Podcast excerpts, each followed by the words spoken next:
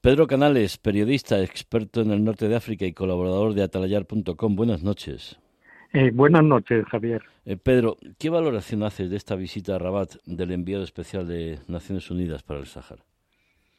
Eh, bueno, yo creo que de Mistura primero se basa en todas las experiencias de los anteriores enviados especiales, algunos de los cuales fueron vetados, en cierto modo, tanto por Argelia, por el Polisario, por Marruecos, por sus tomas de posición previas o su manera de un enfoque muy unilateral del, problema. Y en cambio, de Mistura quiere, mm, antes de tomar una decisión, hacer una, una propuesta formal al Consejo de Seguridad y de este a las partes involucradas en el conflicto, quiere, quiere tener una visión conjunta del proceso. Eh, es complicado para de Mistura porque de entrada Argelia se ha opuesto a continuar con las con las conversaciones anteriores eh, que la mesa de negociaciones que estaba Mauritania, Argelia, eh, el Polisario y Marruecos y solamente se referiría, mm, según los argelinos, a unas conversaciones o negociaciones bilaterales. En ese caso, yo veo que la única posibilidad es que en, lo, en ese aspecto bilateral entre no solamente el Polisario, sino otros representantes de la sociedad o de la población saharaui, eh, tanto movimientos eh, que son críticos con el Polisario como mm, representantes directos de la población que han sido elegidos en elecciones celebradas en el territorio bajo la administración de Marruecos durante todos estos años. Entonces, eh, a de Mistura se le plantea un problema un problema serio. Es posible que su retraso sea debido a que no ha querido tomar una posición mm, de entrada sobre la participación de otros representantes, no en las eh, discusiones, sino en las negociaciones.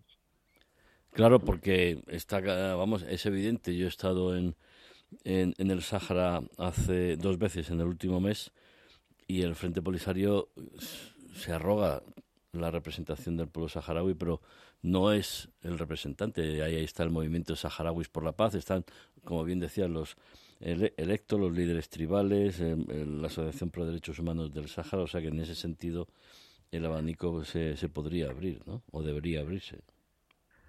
Eh, sí, debería abrirse y eh, el enviado especial eh, tendría que tenerlo en cuenta, dada la hostilidad o el rechazo argelino a continuar con las negociaciones cuadripartitas.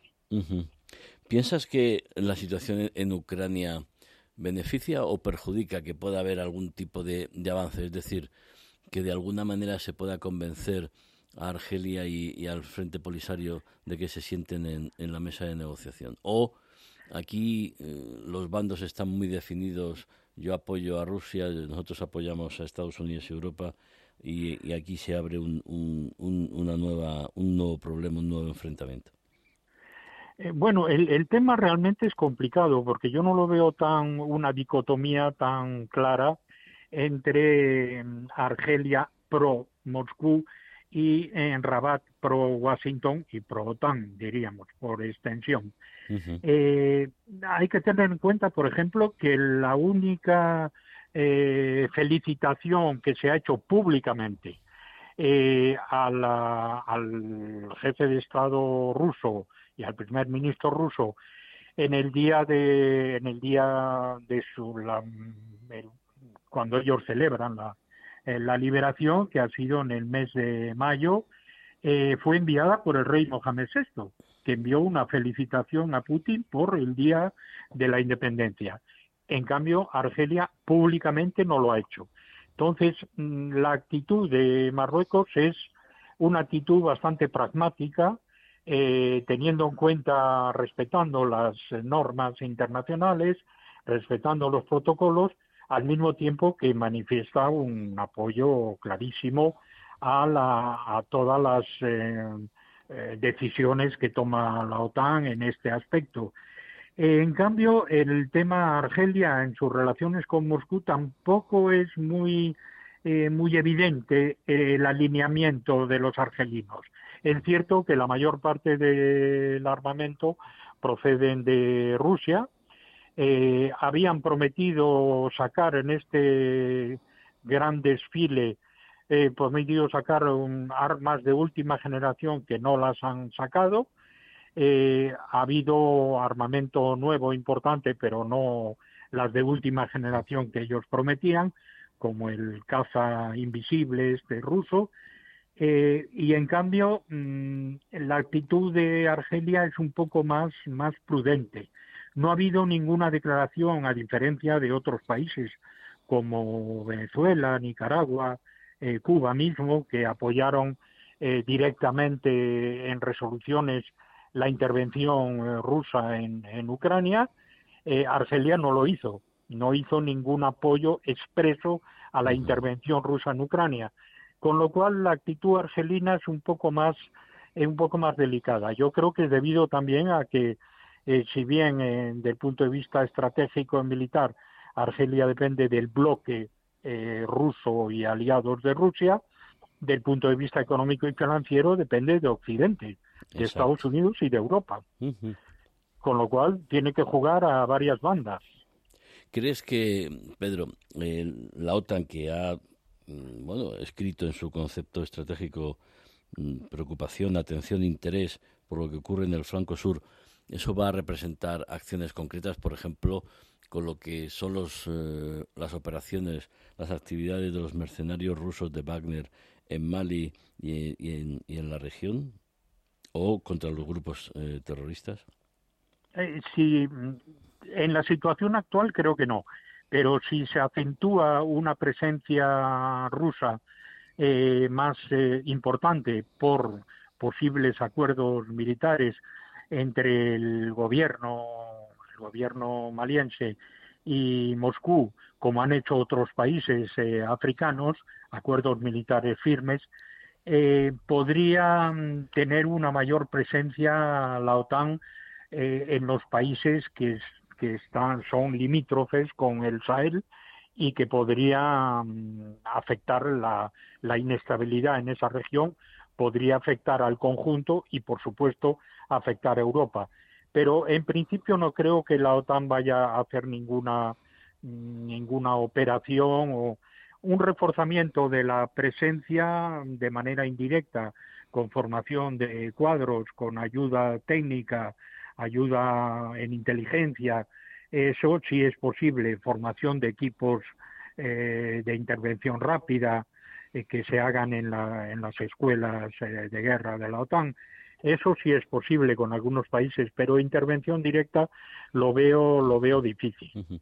Lo que hay ahí es que apoyar a Mauritania, ¿no? que parece que en los últimos tiempos es pieza codiciada, sobre todo porque Está claro que desde muchos años y el Sáhara tiene esta, esta particularidad. Eh, Argelia, pero sobre todo Rusia, lo que estaba buscando es una salida al Atlántico en una zona estratégica como esa, ¿no? Claro, y eso, mm, eh, uno de los objetivos o de las posibles áreas será, sea la alianza que ya está en camino de hacerse y concretando planes y proyectos entre Argelia y Mauritania, el enlace vía terrestre, una, hacer eh, extender el tren mineralero eh, que va de Nuakchot a, que va de Nuadibu a las eh, minas mauritanas, extenderlo hasta Tinduf. hay proyectos importantes en curso que podrían indicar el interés de Argelia y, por supuesto, el interés de Rusia a través de Argelia de comunicarse con el Atlántico. Sus viejos sueños de hacerlo en, el, en las Canarias no solamente eh, fracasaron con el fracaso de los independentistas canarios pro soviéticos en su época, sino porque además Canarias está explícitamente eh, escrita en el Tratado de Washington. Es decir, todas las zonas insulares al sur del, al norte del trópico de Cáncer, con lo cual incluye a las Canarias.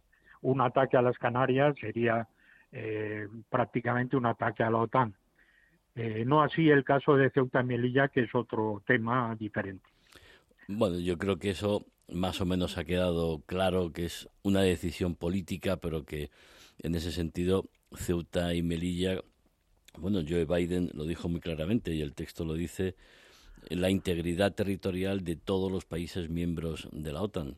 Ceuta y Melilla son españolas, con lo cual es integridad territorial de un país de la alianza. Yo darle más vueltas a eso creo que bueno es eh, marear una, una perdiz que solo que solo favorece a los que quieren eh, yo creo que intoxicar las relaciones entre España y Marruecos ¿no?